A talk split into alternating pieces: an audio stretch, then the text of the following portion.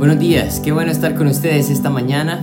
Eh, reconocemos que pues esto ha sido un poco más largo de lo que hemos esperado, pero ah, seguimos confiando en el Señor y sabemos que pues el que comenzó su buena obra la terminará en nuestras vidas, ¿verdad? Y nos ayudará a seguir confiando y, viviendo para Él de la manera que Él eh, también eh, le plazca. Así que vamos a, vamos a empezar esta mañana a estudiar la segunda parte del capítulo 17 de Hechos. Y en esta mañana vamos a estudiar eh, en este segmento del capítulo 17 cómo Pablo llegó a Atenas, una ciudad súper importante, pero una ciudad que estaba muy, leja, muy lejos de Dios. Ah, de pronto nosotros no estamos lejos de, de estar en una ciudad que está lejos de Dios también. Vamos, a, vamos a, a, dejar este tiempo en las manos del Señor y vamos a pedirle que sea Él que nos lleve a través de estos versículos para que podamos conocer este discurso que dio Pablo y cómo Él lo guió a, a conocer a Cristo y qué era lo que Dios esperaba de ellos. Esas son las cosas que de pronto esta mañana eh, me gustaría que queden en nuestra mente. ¿Quién es Dios para nosotros? ¿Quién es Él qué ha hecho y qué espera de nosotros. ¿Cuál va a ser nuestra reacción al mensaje de Cristo? Ah, así que le voy a pedir que incline su rostro y vamos a orar. Padre, queremos darte gracias por tu fidelidad, gracias por tu amor. Reconocemos, Señor, que tú eres el Dios creador, quien sostiene todas las cosas, que por ti vivimos, Señor, y por ti nos mantenemos. Tú has dispuesto, Señor, los tiempos para los hombres también y reconocemos, Padre, que en ti también está nuestra salvación. Ayúdanos, Señor, a aprender de esta visita de Pablo a Atenas, de examinar nuestra vida, Señor, y analizar si no somos nosotros, personas que están viviendo también como este grupo de personas en Atenas. Líbranos, Padre, y ayúdanos a ser fieles en llevar tu mensaje, en vivir conforme a tu palabra también.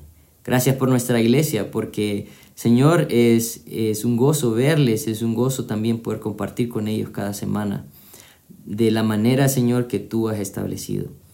Ah, te pedimos por nuestro país, que seas tú, Señor, también eh, poniendo tu mano de sanidad sobre aquellos que se encuentran enfermos y que, Padre, dé sabiduría a las autoridades y a las personas para poder manejar este tiempo difícil también. Gracias, Señor, porque todo esto nos ayuda bien y sin duda nos ha hecho analizar en la importancia de la vida y en el valor que tienen aquellas cosas que de pronto nos hemos olvidado. Eh, Señor, es en tu nombre santo que oramos y las gracias te damos por tu Hijo Jesucristo. Amén.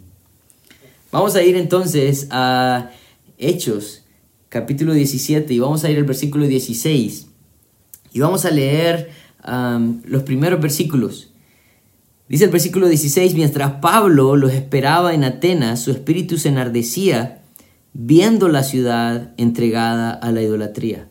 Así que discutía en las sinagogas con los judíos y piadosos y en las plazas cada día con los que concurrían.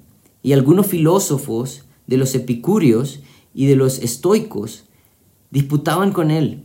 Y unos decían, ¿qué querrá decir este palabrero? Y otros, parece que es predicador de nuevos dioses porque predicaba el Evangelio de Jesús y la resurrección.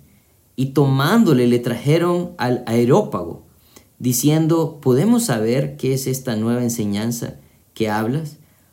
Pues traes a nuestros oídos cosas extrañas. Queremos pues saber qué quiere decir, qué quiere decir esto. Porque todos los atenienses y los extranjeros residentes ahí en ninguna otra cosa se interesaban sino en decir o en oír algo nuevo. Entonces en estos primeros versículos vamos a hablar acerca de lo que Pablo vio y sintió. También vamos a hablar acerca de dónde fue y qué fue lo que hizo ah, y qué fue lo que él dijo también. El versículo 1 dice que mientras Pablo los esperaba, recuerdan, él había quedado, él había eh, quedado en Berea, lo habían mandado hacia Atenas, eh, sus amigos y compañeros habían quedado en Berea y mientras él los esperaba en Atenas, dice que su espíritu se enardecía viendo a la ciudad entregada a la idolatría. El sentimiento de Pablo al ver a, esta ciudad de Atenas entregada a la idolatría fue de indignación. Y él no estaba, pienso yo, de pronto no era alguien que estaba eh, enojado con las personas, sino acerca de su ignorancia de quién era Dios y, la manera como ellos estaban buscando honrar a Dios de una manera equivocada. La idolatría es un pecado eh, que hasta el día de hoy se practica y, eh, saben, algunas personas han llegado a ser idólatras teniendo imágenes en sus casas o eh, en, diversos lugares. Pero también yo creo que eh, si entendemos el concepto de idolatría, la idolatría es todo aquello que toma el lugar de Dios.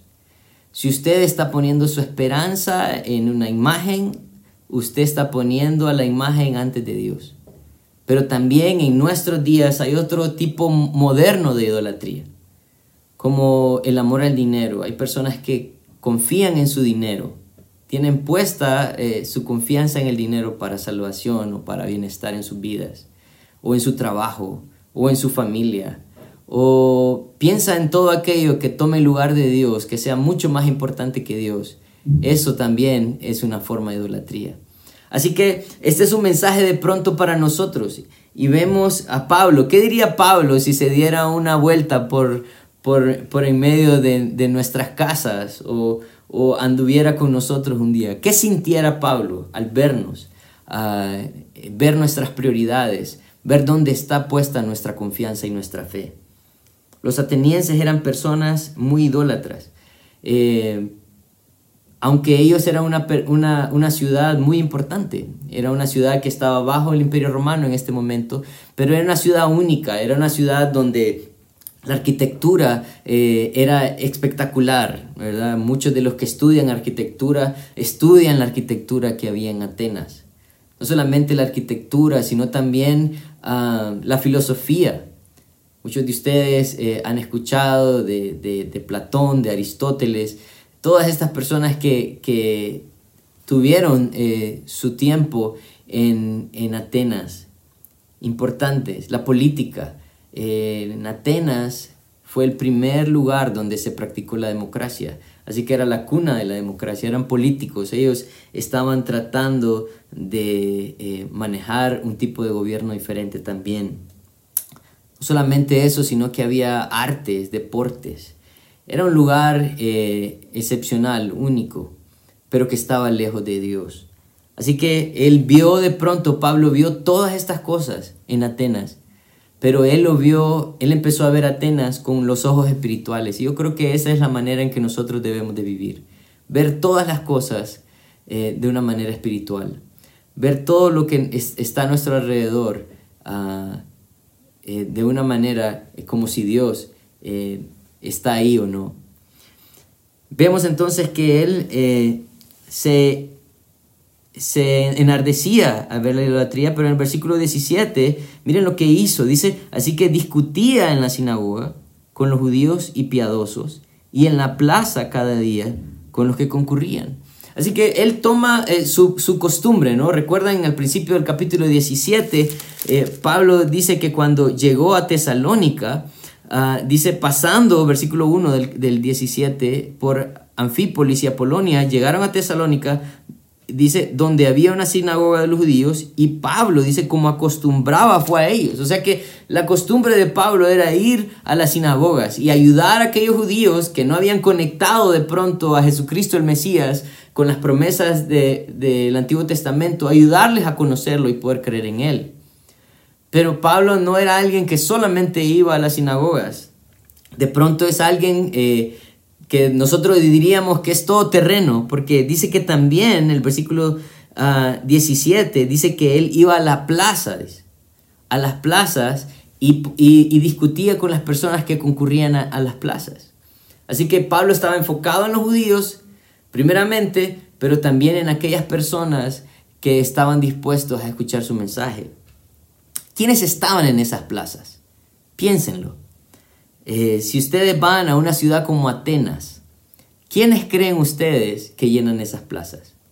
Yo estudiando esto solo pensaba eh, cuando a veces eh, iba al mall y en el mall en, habían ciertos cafés, ¿verdad? Y en estos cafés habían personas importantes hablando de temas como política, la sociedad, etcétera, ¿no? De pronto en la plaza de Atenas habían personas que eh, conocían mucho. Y en el versículo 18 dice que eh, nos explica quiénes estaban en esas plazas. Dice, y algunos filósofos de los epicúreos y de los estoicos disputaban con él. Y unos decían, ¿qué querrá decir este palabrero? Otros, parece que es predicador de nuevos dioses, porque les predicaba el Evangelio de Jesús y de la resurrección. Entonces él viene y llega a la sinagoga y obviamente iban a haber judíos, pero cuando él llega a las plazas dice que se encuentra con los filósofos. Mire, no hay algo tan difícil que hablar con un filósofo. No, no hay algo tan, tan, tan difícil que hablar con un filósofo. Yo no he tenido la, oportunidad de hablar con un filósofo de verdad, pero sí mucha gente que filosofa. Y es interesante ver eh, cuánta eh, conocimiento diverso puede haber, pero también al mismo tiempo eh, son personas que de pronto no son abiertas a, a escuchar el pensamiento de otras personas. El versículo 18 divide este grupo en los epicúreos y en los estoicos. Los epicúreos eran personas que vivían, eh, su filosofía trataba de vivir eh, al máximo posible, ¿no? O sea, entregado a sus deleites eh, lo más posible. Ellos creían que si uno podía evitar el dolor lo más posible, esa era la manera como uno debería de vivir. ellos creían que no había un Dios, no había una deidad divina. Ah, y también, pues, como no hay una deidad divina, ellos no creían que, iba a haber un juicio final o algo semejante, ¿no? Los estoicos, por otra parte, eran, eran panteístas. Ellos creían en una deidad divina, pero esa deidad se veía reflejado en la naturaleza. Así que el Dios podía ser el sol, podía ser la luna, podía ser cualquier otra cosa, eh, pero no, no creían eh, que había un Dios solamente. Eran politeístas, por otra parte, si lo podemos decir así. Entonces, ah, vemos que estos dos grupos de personas se encuentran en las plazas y ellos son las personas que están eh, discutiendo con Pablo acerca de la doctrina de Pablo. Pero miren, el versículo 18 dice que la pregunta que ellos se hacían es, ¿qué querrá decir este con este palabrero? Dice, y otros parece, parece que es predicador de nuevos dioses, porque les predicaba el Evangelio de Jesús y la resurrección. Ellos venían y decían, ¿qué, qué significa esto? ¿no? Parece que Pablo está tomando ah, de un lugar y de otro lugar y, está tratando de unir una doctrina. Otros decían, no, es que está hablando de varios dioses. Ah, pero la verdad es que eh, ellos no entendían el mensaje de Pablo. Miren el versículo 19, dice que lo tomaron, dice, dice, y tomándole le trajeron al aerópago, diciendo, podemos saber qué es esta nueva enseñanza de qué hablas, pues traes a nuestros oídos cosas extrañas. Queremos pues saber qué quiere decir. Versículo 21 dice, porque todos los atenienses y los extranjeros residentes ahí en ninguna otra cosa se interesaban sino en decir o en oír algo nuevo. Entonces ellos vienen y toman a Pablo y lo llevan al aerópago. El aerópago era ese lugar eh, que tenía una función como la Corte Suprema. En el aerópago ellos evaluaban las doctrinas y las diferentes creencias y miraban si no eran contradictorias unas con otras para poder aprobarlas eh, a la sociedad. Ellos también regulaban la educación en ese lugar. Ellos premiaban también a sus atletas en ese lugar, pero ellos también emitían juicios en ese lugar. En ese lugar fue donde ellos obligaron a un filósofo muy reconocido a tomar un veneno y envenenarse porque creían que estaba corrompiendo a los jóvenes y iban contra de, los principios de los atenienses. Entonces era un lugar eh, muy importante, lo llevan a este lugar y ah, algunos creen que lo llevaban de pronto para enjuiciarlo, pero el deseo de ellos era escuchar, dice, ¿De qué se trataba esta doctrina? Porque ellos estaban, dice el versículo 21, dice que ellos estaban siempre interesados en escuchar algo nuevo. Algunos estudiosos dicen que ellos tenían alrededor de 3.000 dioses diferentes. Y con 3.000 dioses diferentes, ellos siempre estaban buscando algo nuevo. Miren, esto es algo que ah, me ha llamado poderosamente la atención. Porque las personas que no creen en Dios siempre están buscando algo que llene sus corazones y sus vidas. Y esta era la historia de estos hombres. Ellos vienen y llevan a Pablo a la Corte Suprema para que les explique de qué se trata eso, porque estaban no tan interesados ah, en juzgar a Pablo, sino de pronto en escuchar algo nuevo, algo que de pronto les suene más atractivo que los tres mil y pico de dioses que ellos tenían. En el versículo 22, eh, Pablo empieza a hacer una introducción para explicarles quién es Dios.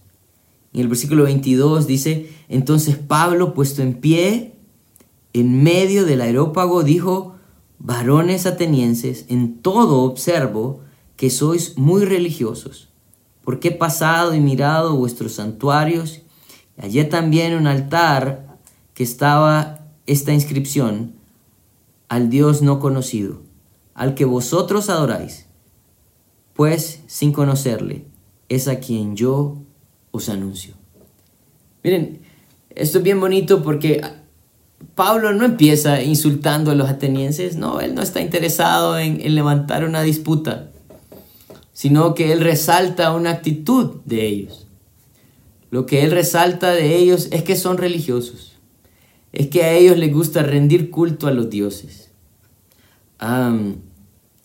y él toma eso para hablarles acerca de su experiencia en Atenas. Él les dice, miren, he caminado por, por Atenas, he visto sus dioses, pero he encontrado un Dios. Un Dios que ustedes no le han, han podido poner forma ni nombre, sino que le han llamado el Dios no conocido.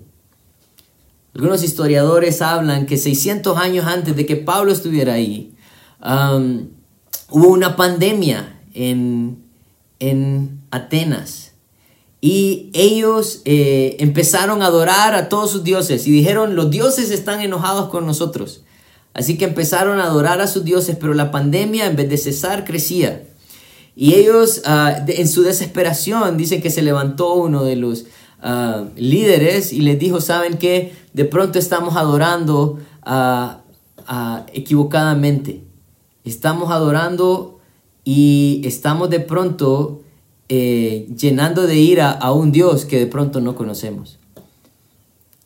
Y ellos hicieron, dice, una, un, ritual conocido que era dejar a unas, a unas eh, eh, ovejas salir y donde las ovejas se, se sentaran, pues ese era el Dios que deberían de adorar. Y dicen que soltaron aquellas ovejas por la ciudad y todas estas ovejas se agruparon en un solo lado, donde no había ningún Dios. Y ellos dijeron, bueno, de pronto aquí está el Dios, que no conocemos porque las ovejas no nos guiaron a, donde, a, un Dios, a un Dios distinto, sino que nos guiaron a un lugar donde no había un Dios. Y ahí ellos levantaron un altar, pero que no tenía nada más que la inscripción que decía al Dios no conocido. ¿Y em, cuáles son las posibilidades que 600 años después Pablo llegue, camine por esta ciudad y encuentre un altar ah, que no tiene imagen porque no le conocen. Yo creo que ese era el deseo de Dios en ese momento de llevar esta verdad de Cristo a Atenas.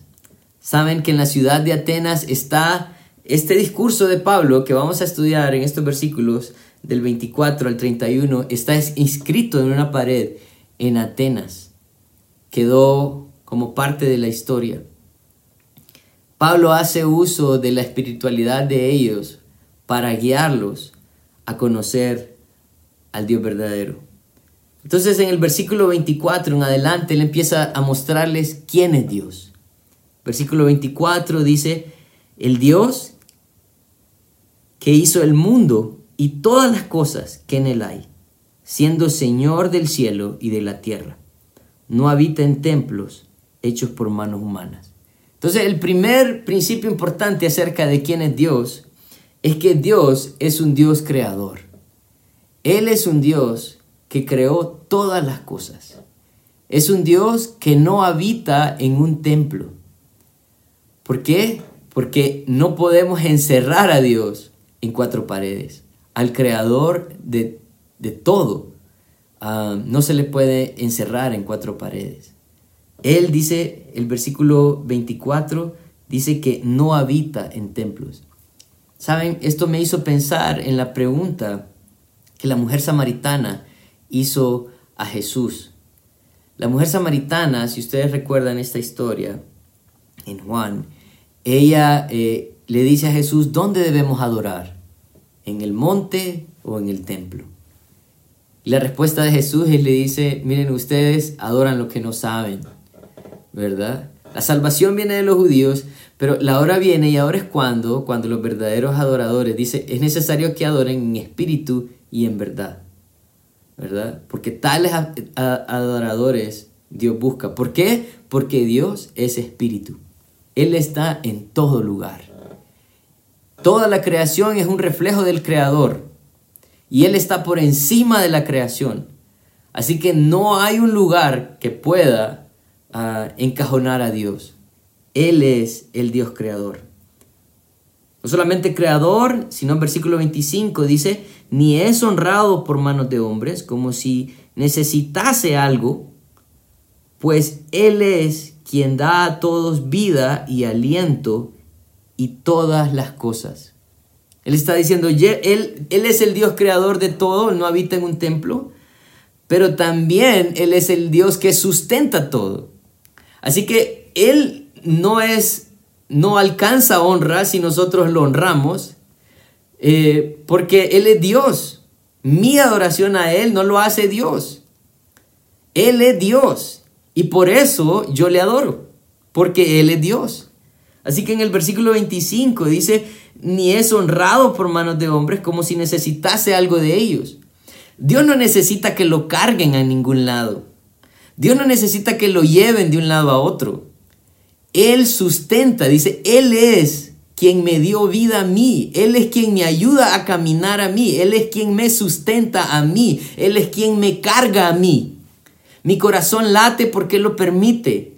Sigo respirando porque Él lo permite. La luz del día sale porque Él lo sostiene. Él sostiene la creación. Nosotros no sostenemos a Dios. Entonces Pablo quiere que ellos entiendan, miren, este Dios es un Dios que hizo todas las cosas, pero todas las cosas también por Él subsisten.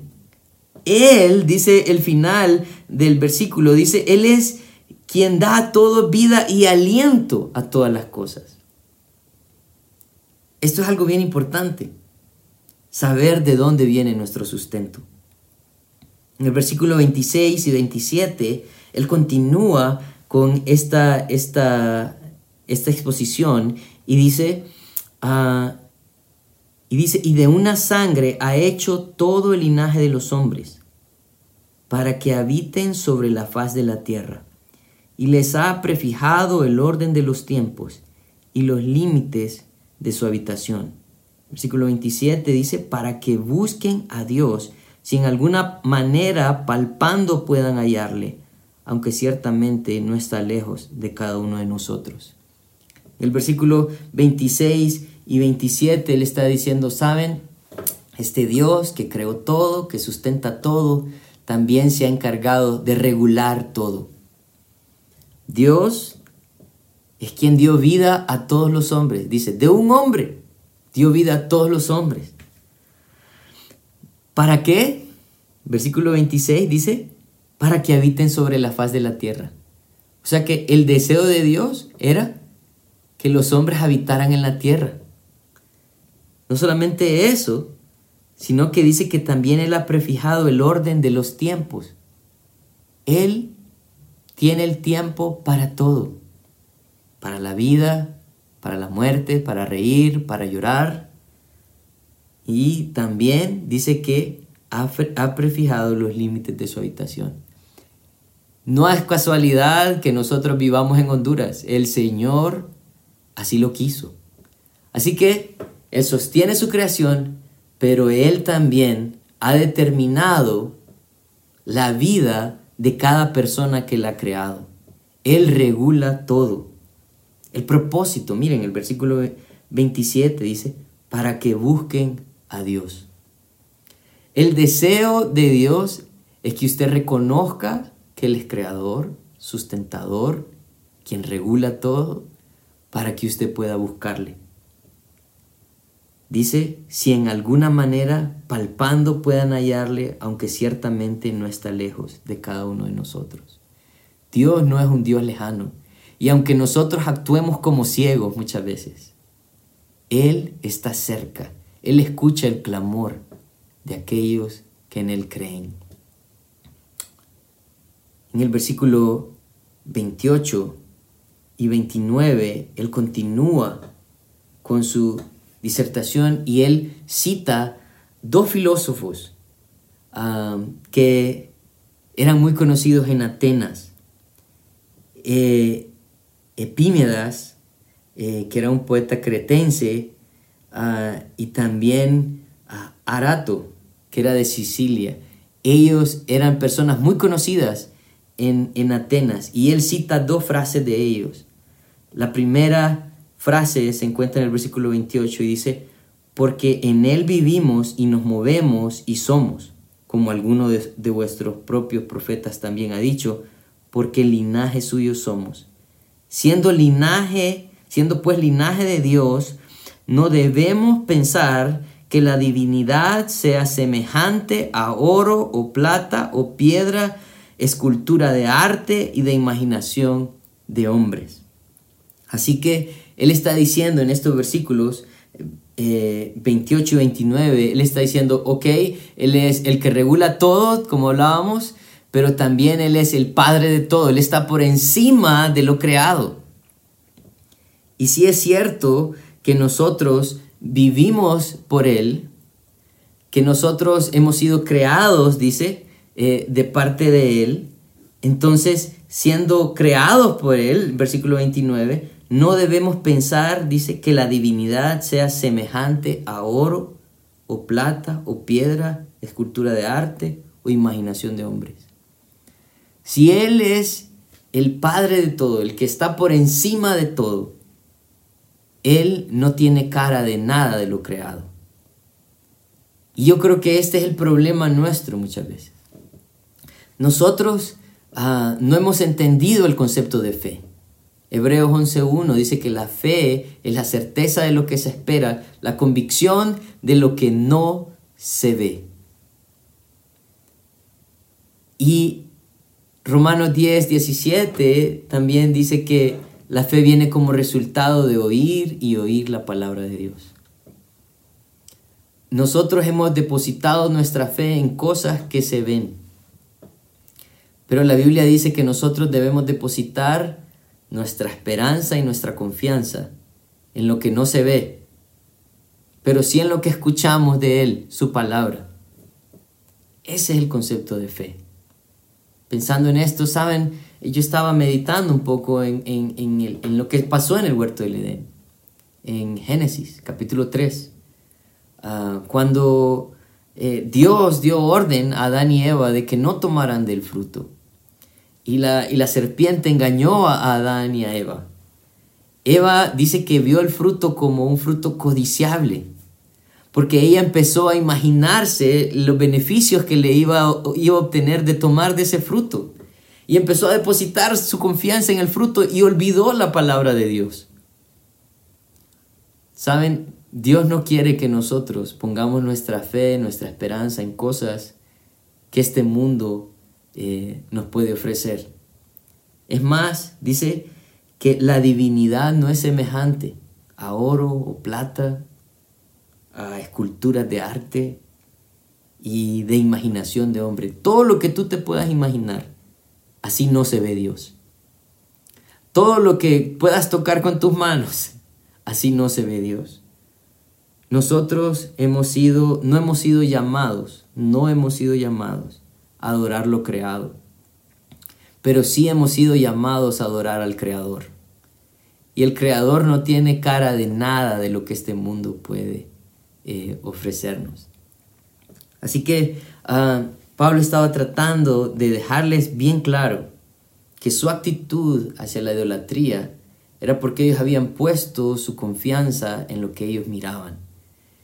Y todo lo que nosotros eh, eh, adoremos, quitando lugar a Dios, ese es el pecado de la idolatría.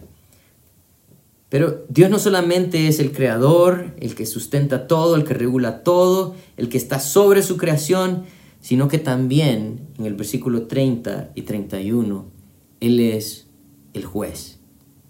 Miren lo que dice el versículo 30. Dice, pero Dios, habiendo pasado por alto los tiempos de esta ignorancia, ahora manda a todos los hombres en todo lugar que se arrepientan.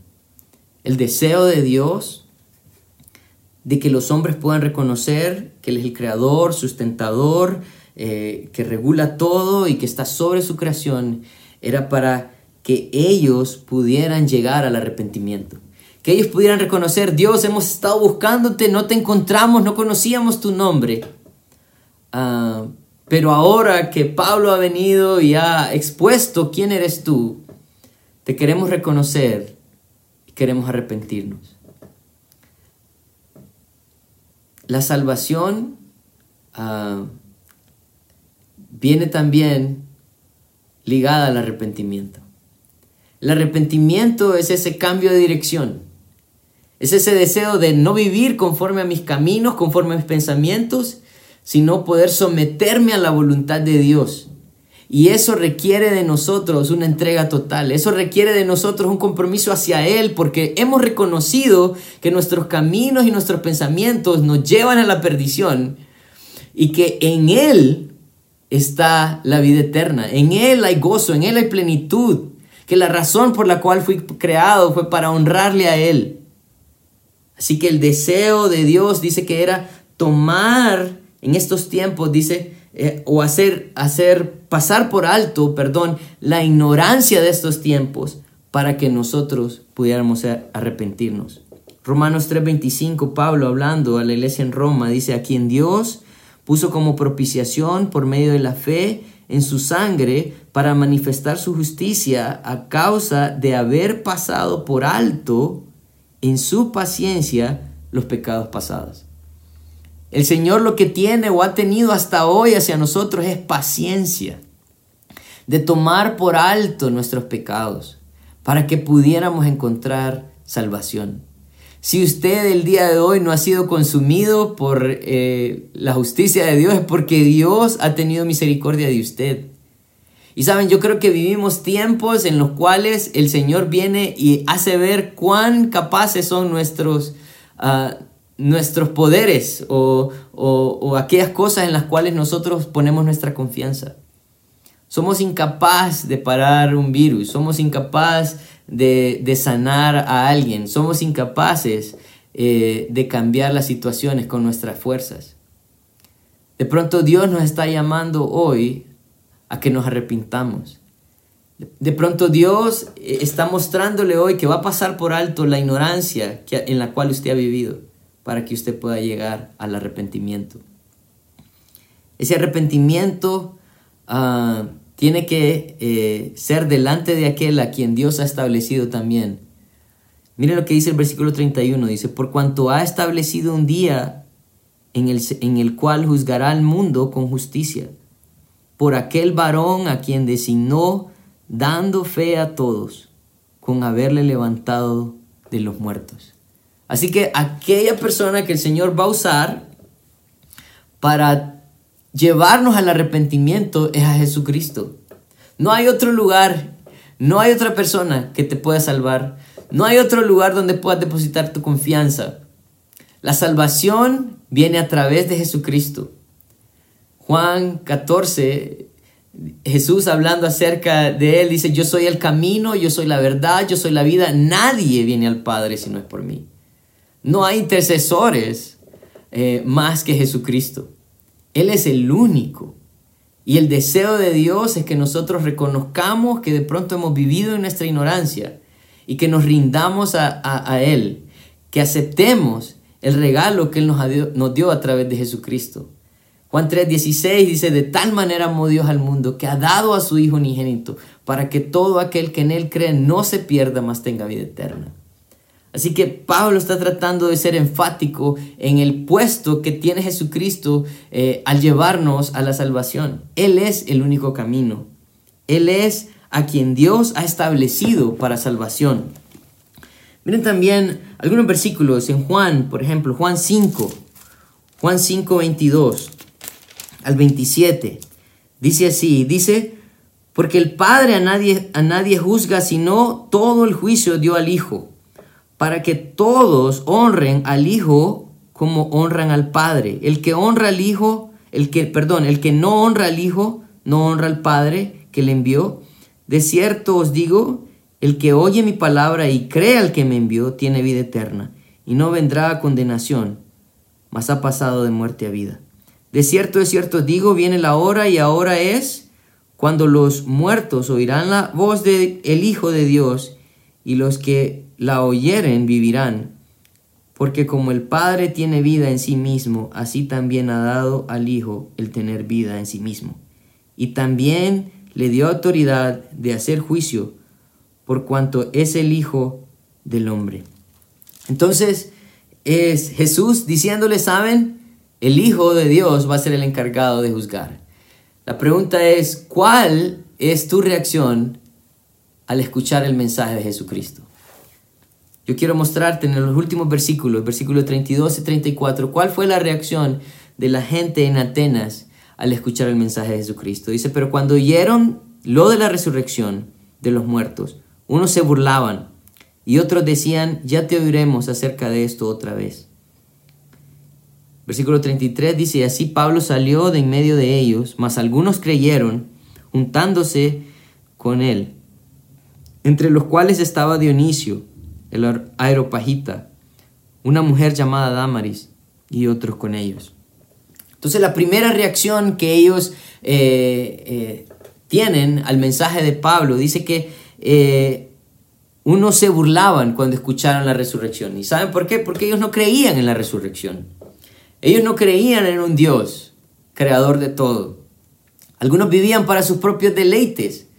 La ciudad de Atenas era una ciudad que tenía miles de dioses, dioses al amor, dioses al sexo, dioses a todo. Así que ellos querían vivir conforme a sus deseos. Y la, y la reacción de aquellos que querían vivir conforme a su propia manera de pensar era de burla. Pero miren que hubo otro grupo que dice, ya te oiremos acerca de eso otra vez. Yo creo que este es un grupo bien peligroso, porque la mentira que Satanás ha usado desde el principio es hacernos creer que tenemos tiempo. Es hacernos pensar que hoy no es el día, que de pronto más adelante. Yo quiero preguntarte, ¿cuántos de ustedes eh, cuando vino todo esto del coronavirus se dieron cuenta que les hacían muchas, muchas cosas, le hacían falta muchas cosas en su casa y que no habían ido al súper. Porque de pronto decían, la otra semana voy a ir. Bueno, yo fui uno de ellos. Pero gracias a Dios Él ha provisto todo lo que yo he necesitado. Pero a veces nosotros pensamos que tenemos tiempo. A veces nosotros pensamos que hoy no es el tiempo que, puedo disfrutar de mi vida todavía y que más adelante yo me voy a arrepentir y voy a reconocer a este Dios del cual Pablo hablaba. Esa ha sido la mentira eh, que Satanás ha usado para poder capturar a muchos en el infierno, estoy seguro. Pero miren, en el versículo 34 dice que algunos creyeron, juntándose con él, entre los cuales estaba Dionisio, el aeropagita, una mujer llamada Dámares y otros con ellos. Lo que hacen los que creen es que se juntan. Y esto es bien bonito, ¿no? Porque los que creen se juntan con Pablo porque el deseo es seguir escuchando acerca de la verdad de Jesucristo. Por eso es que hacemos iglesia. Ah, no porque Dios habita en el templo, sino que Dios habita en nosotros. Y nos agrupamos para poder estudiar su palabra. Esto es bien bonito. Porque, eh, miren, uno de los que creyó fue Dionisio. Dionisio dice que era el aeropagita. Él era como el presidente de la Corte Suprema, porque la Corte Suprema se llamaba el aerópago y él era el aeropagita. O sea que él era el presidente de la Corte Suprema y también hace mención de Damaris. No tenemos mucha información acerca de Damaris. Pero para que hubiera estado en el aerópago, de pronto era alguna diputada del Congreso también. Dice, y otros con ellos. Ellos se agruparon. Ellos se acercaron para estudiar la palabra juntos, ah, para seguir creciendo, no importando de las burlas de los demás o la conformidad de algunos de querer vivir conforme a sus deseos. Saben, yo creo que nosotros como iglesia tenemos un reto grande. El reto de la iglesia es que eh, en medio de una sociedad idólatra podamos marcar la diferencia. Ah, que nosotros como iglesia no caigamos en la idolatría tampoco del dinero, de nuestro trabajo, de nuestras posesiones, de todo aquello que tome el lugar de Dios, que Él siempre se mantenga en el lugar que se merece. Él es el número uno. ¿Por qué? Porque Él es el creador. Él es quien nos sustenta. Él es el que da la norma o rige todo en este mundo. Él está sobre la creación, así que nada de lo creado se puede ver como Dios. Y recordar también que Él es y será el juez al final de los días. Iglesia, queremos ser hallados fieles. Queremos ser una iglesia que, sea encontrada predicando su palabra, viviendo diferente, guiando a las personas a la verdad que cambió nuestras vidas. Queremos ser personas que no adoremos lo creado, sino al creador de todo. En medio de un tiempo difícil, es tiempo de poder adorar al creador, alabarle, porque sabemos que Él nos sostiene, estamos en sus manos. Y esto va a pasar de una u otra forma y Él seguirá siendo Dios. Oremos. Padre, queremos darte gracias por tu fidelidad. Gracias por tu amor. Gracias Señor porque eh, nos dejas historias como esta historia de, de Pablo en Atenas y nos hace reflexionar en si nosotros de pronto tenemos otros dioses que estamos adorando. Perdónanos Señor. Ayúdanos a reconocer la necesidad que tenemos de entregar todo a ti y ponerte en el lugar que tú mereces. Queremos ser una iglesia fiel. Queremos ser una iglesia que anuncie tu verdad, que haga reflexionar a aquellos que están sumergidos en el pecado, en la idolatría, en tantas cosas que este mundo ofrece, Señor. Ayúdanos, Señor, a ser un referente importante para la salvación de muchos. Gracias por la iglesia. En tu nombre santo. Amén.